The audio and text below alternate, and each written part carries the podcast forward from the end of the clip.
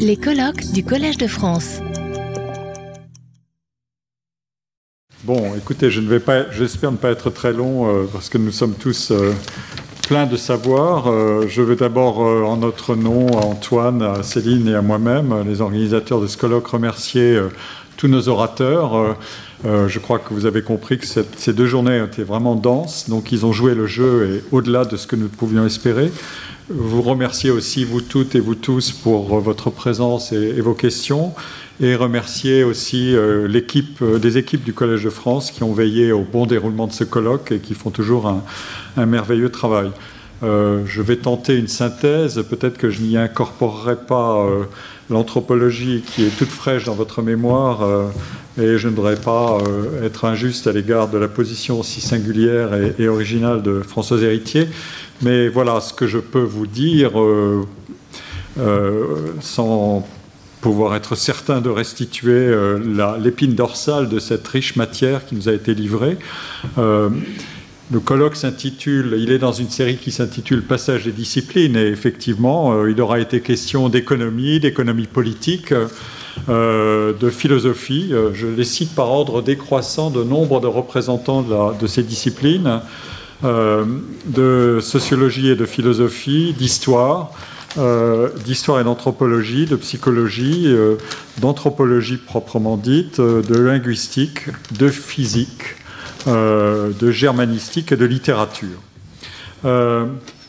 Et progressivement, je pense qu'au cours du colloque, vous avez compris que le centre de gravité des présentations s'est déplacé depuis l'économie qui avait suscité quelques impatiences euh, de la part d'une auditrice euh, euh, vers la philosophie et vers les sciences sociales. Et probablement la trajectoire du colloque est allée depuis la discussion la plus critique de l'œuvre de Marx, mais dans une période immédiatement contemporaine de sa production, vers une réception beaucoup plus complexe et plus favorable à à la fois la grandeur de l'œuvre et aussi à ses usages, avec ensuite toutes sortes de discussions possibles, à la fois sur l'œuvre, mais aussi sur euh, son incarnation euh, dans des programmes politiques, des idéologies, des pays entiers, et je vais en dire un mot. Euh, peu de cours, et vous l'avez aussi entendu aujourd'hui, ont été consacrés au Collège de France entièrement à Marx. À vrai dire, il n'y en a eu qu'un, c'était celui de Raymond Aron. Euh, qui s'inscrit dans une longue série de, livres qui ont, qui ont incorporé l'œuvre de Marx de manière très très précise et discutante, euh, puisque Aron était un, grand, à la fois travailleur, savant et lecteur. Euh, donc ce, cas-là est très, singulier et très, particulier, mais il y a eu un autre, autre exemple au Collège de France d'un professeur qui a consacré un ouvrage entier à Marx, c'est Jon Elster. Euh, nous l'avions invité euh, à nous rejoindre, mais il n'a pas voulu quitter euh, ses bureaux à Columbia University, où il est toujours professeur. Euh, et où il consacre des travaux d'histoire euh, et de théorie politique euh, très savants, mais plutôt sur des périodes plus reculées comme la Révolution française et la Révolution américaine. Et il n'a pas voulu quitter son atelier de recherche et d'écriture new-yorkais. nous l'avons beaucoup regretté, mais je vous recommande vivement de, de, lire le livre Marx, une interprétation analytique, qui est paru en 1985 en traduction, je crois, et qui est l'autre exemple. Mais il ne l'a pas produit au moment où il était professeur au collège. Il, a été lu plus tardivement. Euh, si, je, je, veux aussi indiquer une chose qui m'a beaucoup intéressé lors du colloque, c'est euh, j'ai parlé du livre d'Aron euh, qui restitue les cours du collège sur Marx. Jean-Claude Casanova m'a dit aussi que récemment on a publié les cours du collège consacrés à la sociologie qui contiennent sept chapitres entièrement consacré à Marx. Donc euh, Marx était son, euh, son objet d'une certaine manière, celui avec qui il a, discuté peut-être le plus intensément, peut-être bien davantage qu'avec euh, qu'avec l'œuvre de Durkheim. mais nous avons vu aussi apparaître au fil des séances une prolifération de, supports de publication et d'entreprises de, discussion de l'œuvre de Marx qui passaient par tout autre chose que des livres, par des articles de revues, mais aussi euh, par des articles de journaux, euh, par des articles non publiés au moment où euh, l'auteur était en train de préparer peut-être une conversion. c'est le cas de Hippolyte rappelé tout à l'heure, mais c'est aussi le cas de Benveniste juste avant d'être foudroyé par, par la maladie. et donc, et c'est aussi des notes qu'a présentées Frédéric Gros lors de la conférence sur Foucault. autrement dit, il y a une histoire un peu plus secrète de la réception de l'œuvre de Marx et euh, il faut la chercher dans des sources beaucoup plus variées. Euh, on a vu aussi, par exemple, l'intensité de la discussion de l'œuvre de Marx dans des articles de journaux, euh, au sens fort du terme, enfin des revues, la revue d'économie politique ou, la revue des, économistes, enfin les économistes, et au tout début du colloque. Donc, on, on, voit bien que pour toutes sortes de raisons, la discussion s'est menée sur plusieurs et plusieurs plans euh, qui étaient à la fois euh, théoriques, empiriques, mais aussi d'actualité, de prise de position euh, dans, l'époque et pour le journalisme dans l'époque immédiate, dans la réaction immédiate. Si, je trace une sorte de schéma de cercle concentrique qui vont du cœur vers l'extérieur de l'œuvre de Marx, on peut faire l'hypothèse, et le colloque a peut-être permis de la tester, que la discussion des thèses centrales de Marx relevait d'abord de l'économie, de la philosophie, de l'histoire et de sa théorie sociale ou de sa sociologie, euh, et qu'au-delà, euh, l'apport de l'œuvre de Marx aux, travaux des savants d'autres disciplines agrégeait progressivement beaucoup d'éléments contextuels euh, militantisme, conviction politique, choix idéologique, euh, engagement dans la lutte et dans la guerre euh, contre le fascisme, le nazisme, soutien à la Russie puis détachement, choc des événements des années 60, de mai 68, choc du colonialisme et de l'anticolonialisme. Bien sûr, il n'est pas impossible de se demander quelle est la part exacte des thèses et des propositions de Marx qu'on peut retrouver dans l'œuvre de tels psychologues, linguistes, anthropologues, euh, comme nous l'avons vu euh, hier et aujourd'hui, mais nous avons vu aussi que la référence positive, euh, par exemple d'Henri Vallon, à, Marx n'était pas simplement de l'ordre de l'appropriation thématiquement centrale dans l'œuvre, et notamment dans ce qu'elle pouvait avoir d'original et de novateur. Euh, là, l'exemple limite euh, que nous avons vu hier, c'était l'œuvre de Paul Langevin, pardon, euh, qui tend au maximum la distance entre le travail et l'invention d'un savant, un physicien, d'un côté, et son engagement social et politique de l'autre. Bien sûr, à travers l'examen de quelques propriétés fondamentales de l'organisation des sociétés, l'éducation, la justice sociale, la hiérarchie des emplois et des salaires, l'organisation du travail, la détention et la transmission du patrimoine, euh, ou peut-être l'organisation de la famille et de la propriété, on peut supposer que, l'engagement et les convictions scientifiques euh, peuvent se rapprocher et euh, se soutenir. la question de l'éducation a, par exemple, fourni un, bon cas avec ce fameux plan Langevin-Vallon je dois dire aussi que cette question de l'éducation est un des cœurs de l'activité, d'abord sa production, euh, vous en êtes les témoins, mais aussi de l'activité du collège en tant qu'instance de réflexion et d'analyse et de, euh, de, prise de position, puisqu'il y a eu des, initiatives importantes sur la question de l'éducation et sa bonne organisation dans les années 80. Il y a eu des fameux rapports de Pierre Bourdieu et François Gros et de, euh, tout un ensemble de professeurs. Et aujourd'hui, euh, nous avons lancé une initiative euh, Agir pour l'éducation avec mes collègues Stanislas Dehaene, Philippe Aguillon, Esther Duflo, Stéphane Mala. Il, y a, évidemment aussi un point qui est, qui est peut-être important, c'est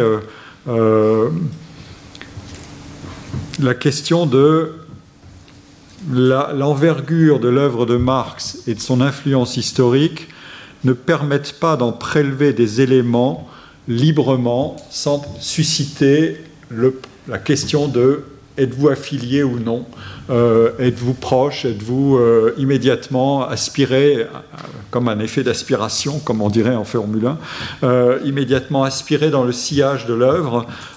et c'est ce que Foucault a, décrit très subtilement dans ces, pages inédites que, nous avons, que nous avons découvertes hier. parce que l'invention et la production du nouveau en sciences et dans la recherche de toutes les disciplines interdisent, et je crois que le collège en est un assez bon exemple, interdisent littéralement de s'affilier doctrinairement et dogmatiquement à un maître à penser au risque de n'être qu'un disciple, ce qui n'est pas exactement la philosophie du recrutement au Collège de France, même si parfois le principe peut euh, souffrir certaines exceptions. Euh, en revanche, le, Marx et le marxisme ont été des points centraux de la bataille idéologique et, parfois scientifique. Euh, nous n'avons pas évoqué euh, la bonne science matérialiste, euh, les effets du lysenkisme, etc., ou la guerre contre la philosophie spontanée des savants, si ça, ça a été évoqué, mais il y a une bataille dans les disciplines.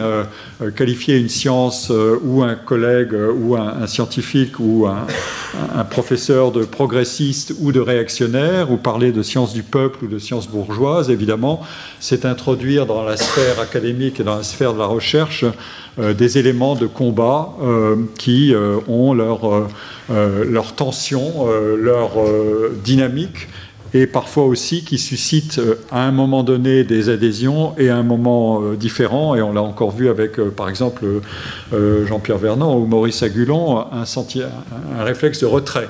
ne me faites pas avaler tout ce que vous voudriez au nom du fait que la vérité est décrétée. Je veux pouvoir moi-même m'assurer de la vérité et j'ai une morale du vrai autant qu'une science du vrai. Et la vérité n'est pas révélée.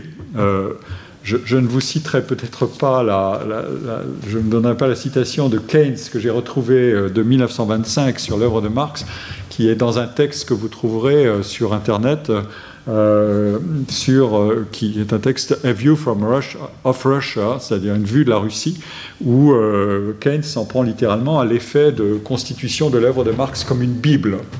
Euh, avec euh, ses, prophètes, ses disciples, et son prophète, ses disciples, et ses effets de, transmission et de, ralliement, d'affiliation et euh, une sorte de, religion révélée. Keynes est très critique à l'égard de ça, et critique à l'égard de, la Russie extrêmement tôt euh, c'est assez, étonnant de voir à quel point il voit tout de suite, mais ça n'est plus exactement Marx, c'est le léninisme. Alors on entre là évidemment dans des nuances euh, importantes. Euh, pour ce qui est des, grandes thèses de l'œuvre de Marx et qui ont fait l'objet de, discussions au cours de ces deux jours, c'est utile pour fixer les, choses de rappeler quelques points.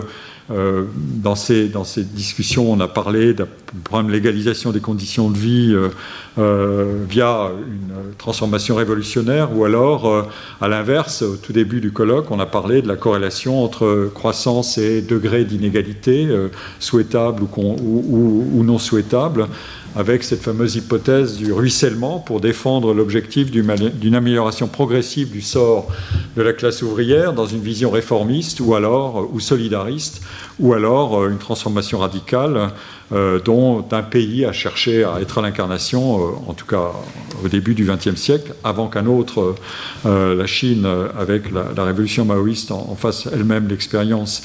Et dans les deux cas, cette expérience n'a pas été euh, a, fait l'objet d'appréciations évidemment euh, très critiques progressivement à mesure qu'on a, on a appris ce qui s'était passé. Il y a eu aussi euh, dans nos débats la question de la propriété des moyens de production à abolir, à transférer l'État ou à, organiser à travers des schémas d'optimisation des conditions économiques et techniques du développement du capitalisme industriel ou à travers un socialisme plus coopératif. Est apparu aussi là un thème important qui était la force des idées, des idées neuves, de l'innovation, euh, de l'invention, euh, un thème qui est revenu en force ces dernières années dans, dans le cœur de la science économique. Et on a parlé tout à l'heure de Schumpeter à, propos de, Daron. et effectivement, Schumpeter est revenu au premier plan. Schumpeter lui-même a écrit une grande histoire de l'analyse économique dans laquelle il donne une place très importante à Marx. Il le discute très précisément. Et, Jean-Claude Casanova était l'un des éditeurs de, ces trois volumes de l'histoire euh, euh, de la science économique de Schumpeter. Je vous recommande vivement sa lecture. C'est un vrai trésor de science et d'inventivité dans la lecture de, tous ces auteurs qu'il prend en compte. Euh, donc la, force des idées neuves, évidemment, ça, permet de requalifier ou non l'entrepreneur. Si l'entrepreneur n'est simplement qu'un extorqueur de plus-value, euh, un propriétaire des moyens de production, et, voilà, euh, euh, la, messe est dite selon un marxiste, alors que si on le conçoit comme un innovateur qui prend des risques et qui doit entraîner euh, derrière lui euh, son entreprise, mais euh, ensuite à lui de la gérer et de la manager, évidemment, les choses sont assez différentes. Et vous voyez que l'actualité de ces questions-là est considérable. Simplement, on introduit aujourd'hui aussi des analyses sur les degrés de concentration de la production dans quelques grandes entreprises qui pratiquent la, la, science du winner take all. Il faut être le premier pour immédiatement coloniser un marché et s'assurer une position très dominante.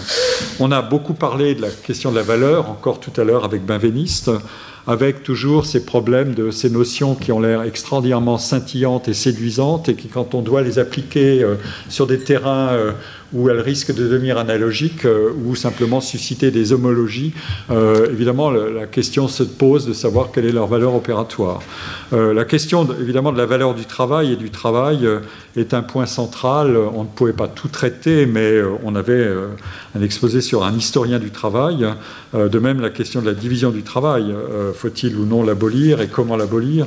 Euh, Dans l'œuvre de Marx, il est question à un moment donné, euh, dans le communisme réalisé, que les machines vont enfin nous, fournir les moyens de ressources illimitées les machines ou les robots, euh, et, et qu'on sera enfin libéré du travail de cette manière-là.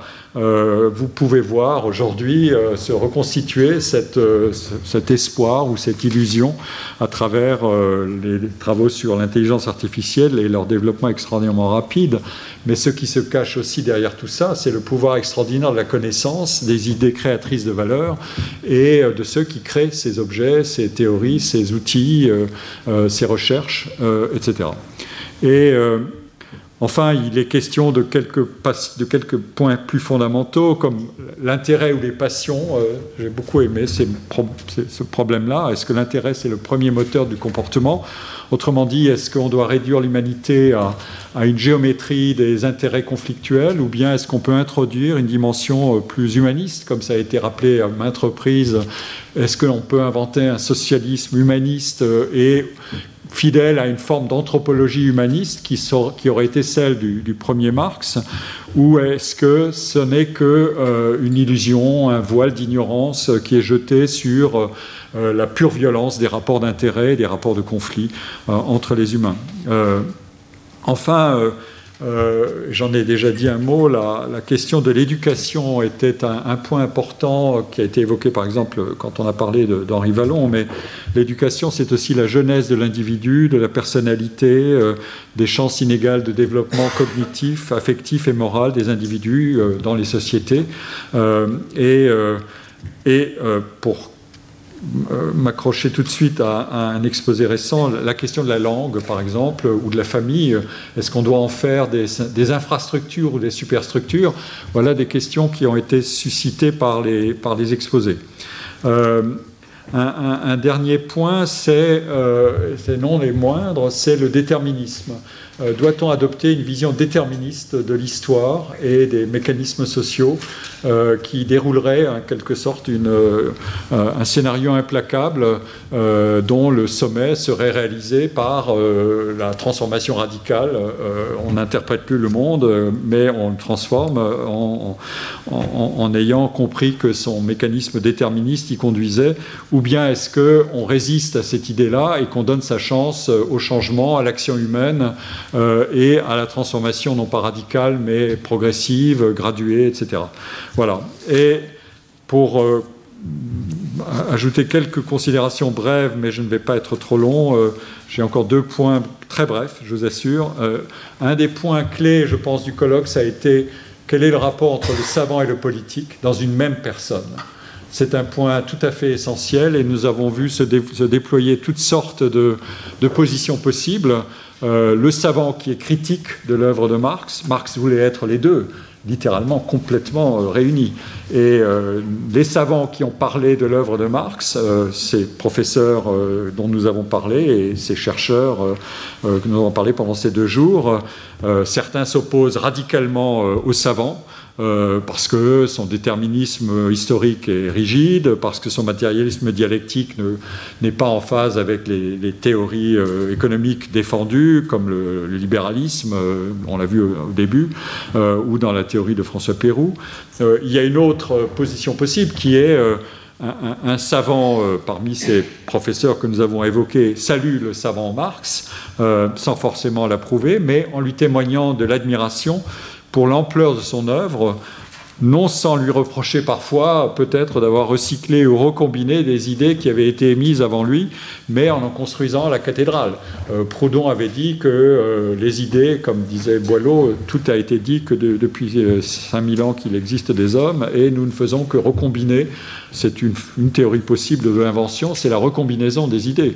Et on a voulu prendre parfois Marx la main dans le sac du plagiat, vous l'avez entendu une fois ou deux, mais personne n'a remis en cause la, considérable ampleur, euh, euh, peut-être même la, cathédrale théorique de l'œuvre de Marx, euh, qui, est, qui, est, effectivement très imposante.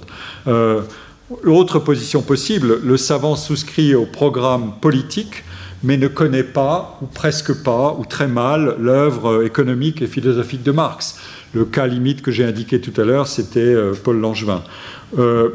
Ou alors, euh, le savant souscrit au programme politique et cherche dans le programme scientifique euh, de, Marx des appuis qu'il euh, va exploiter jusqu'à un certain point. On a plusieurs exemples là, soit assez rapide, assez tôt, Henri Vallon, ou alors tardif, Benveniste, Hippolyte, ou avec des effets de, euh, rupture euh, par adhésion initiale et ensuite par détachement complet.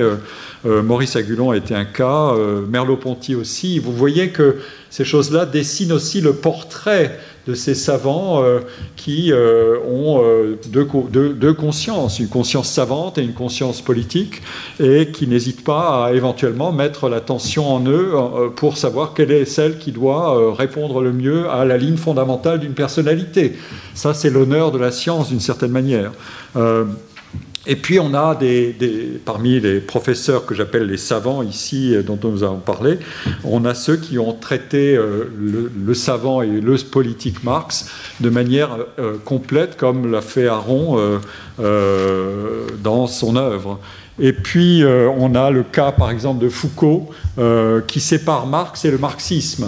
Euh, euh, et, c'était une belle leçon de sociologie de dire le marxisme, c'est une somme d'institutions, de, euh, groupes, d'effets d'affiliation, de rapports violents de, relations dans, toutes les sphères où ils peuvent se déployer, notamment la sphère de la science et, du monde académique. Et, et donc s'affilier, ça représente un coût, un coût réel. et les, les phrases de, Foucault que j'ai trouvées extrêmement frappantes euh, étaient assez, assez étonnantes. Euh, ce, qui, donne aussi une idée de coût de discuter l'œuvre de Marx. Euh, quand on la discute, on ne la discute pas de la même manière dans les différentes périodes où elle a été depuis qu'elle a été créée. alors, nous avons, nous avons vu se déployer aussi dans le colloque une chronologie des relations à l'œuvre de Marx. Euh, évidemment, euh, au début, le colloque a commencé par euh, un auteur qui a précédé Marx ou qui l'a très peu discuté, ou qui a, qui a, une zone de contact avec l'œuvre de Marx très faible, c'était Michel Chevalier. Et puis progressivement se met en place une discussion plus serrée de l'œuvre de Marx parmi des auteurs qui sont encore ses contemporains, et puis dans l'immédiate postérité de Marx. Mais cette chronologie incorpore peu à peu aussi l'actualité de l'environnement de, l'œuvre et tout simplement la réalité, comme dirait tout le monde. par exemple, les relations entre la France et l'Allemagne sont, très étonnantes. Dans ce colloque, on a vu se déployer toutes sortes de, discussions sur le rapport entre la France et l'Allemagne dans le, développement de la discussion de, euh, l'œuvre de Marx. Euh, L'Angevin euh, cherche à, trouver dans, la référence à Marx un, moyen de, de, créer une internationale pacifiste. Georges Renard lutte contre le scientisme allemand et pour un socialisme humaniste à la française. Charles Handler parle du déterminisme prussien. Euh, et de la mauvaise Allemagne euh, que représenterait Marx contre la bonne Allemagne. Euh, évidemment, il y a la, culture, les années de guerre qui mettent en, choc frontal la culture allemande qualifiée de brutale, de méprisante du droit, avec son socialisme impérialiste contre la, science française. Et puis progressivement s'invite aussi dans ce, décor. ça a été aussi rappelé à propos de, de Vernant, quand il a constitué sa triplette Finlay, Momigliano, Vernant, Alain Schnapp nous a dit il y avait là une relation peut-être de, voilà, de, de bataille scientifique avec la, la science allemande de Wilamowitz, la science de l'entité grecque de Wilamowitz euh, après, avant et après 45. Euh, on ne peut pas l'ignorer. La, contextualisation du débat scientifique joue son rôle et vous l'avez vu progressivement euh, se charger de plus en plus avec la discussion de l'œuvre de Marx. Évidemment, ensuite, il est question de la, de la révolution russe et un pays tout d'un coup prend en charge l'œuvre de Marx et veut la réaliser dans le communisme. C'est un point essentiel, évidemment, avec et donc une double lecture se crée progressivement. Comment ce pays évolue et qu'est-ce qu'il devient? Qu'est-ce que devient l'expérience euh, communiste euh, comme réalisation ou dévoiement de l'œuvre de Marx? Euh, Et une double lecture se constitue dans tous ceux qui s'approprient l'œuvre de Marx, l'attention à l'évolution historique et la lecture de l'œuvre. Mais de même, on a beaucoup parlé de, évidemment de la lutte antifasciste et de la lutte contre le nazisme, euh, puis de la Deuxième Guerre, de la résistance euh, et de la relation complexe avec l'URSS, euh, le pacte germano-soviétique, et puis ensuite sa, dénonciation et, la guerre qui prend un autre tour, puis, la, puis, la, guerre froide, qui est un, moment clé évidemment de durcissement de la relation entre euh, l'atlantisme et euh, le choix de l'alternative euh, soviétique. et puis le pacifisme et l'internationalisme, et puis l'anticolonialisme. Vous voyez là une somme de, contextes qui transforment progressivement à la fois la relation avec l'œuvre de Marx et puis la, la, relation de la sensibilité de tous les auteurs dont nous avons parlé avec l'œuvre pour savoir qu'est-ce qui peut être euh, tolérer, qu'est-ce qui doit être su euh, de ce qui est réalisé et qu'est-ce qui est en lien avec euh, l'œuvre de Marx dans ce qui est réalisé dans le réel, puisqu'on a beaucoup parlé de la philosophie dépassée par, la, réalisation, eh bien, est-ce que l'URSS a été une réalisation de l'œuvre de Marx ou non, et qu'est-ce qui s'est passé et pourquoi ça aurait déraillé? Enfin, je vais finir là-dessus. de quel Marx, au fond, avons-nous parlé? Euh, est-ce que c'est le Marx euh, héritier de Hegel?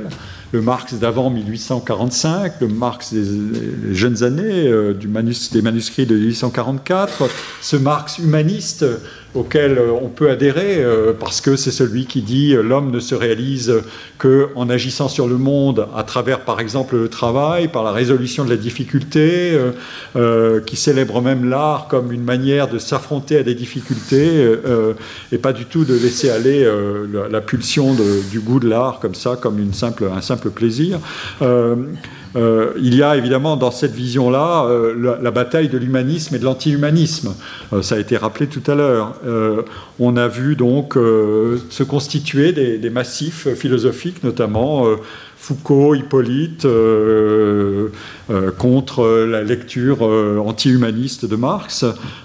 Foucault lui-même a présenté un Marx qui avait des apparences de Marx nietzschéen ou qui était relié à Nietzsche, à l'œuvre de Nietzsche. Et là, on, est ramené à cette fameuse triade Nietzsche, Marx, Freud, qui a fait tant pour le succès de Marx, mais aussi pour la discussion. Et d'une certaine manière, l'œuvre de Foucault se détache de cette triade qui avait été constituée. et puis, nous avons vu enfin le marxisme teinté ou transformé en léninisme, puis en stalinisme, puis en jdanovisme. Euh, qu'en était-il exactement? Est-ce que c'était, ça relevait d'une lecture matérialiste de l'histoire, euh, déterministe de l'histoire, ou est-ce que c'est tout simplement euh, une, une, leçon d'échec radical euh, d'une partie euh, de l'œuvre de Marx? Euh, Voilà une question. Et ça a déclenché des, des, transformations dans les positions de chacun des auteurs dont nous avez parlé, des professeurs nous en ont parlé, des, scientifiques nous en ont parlé.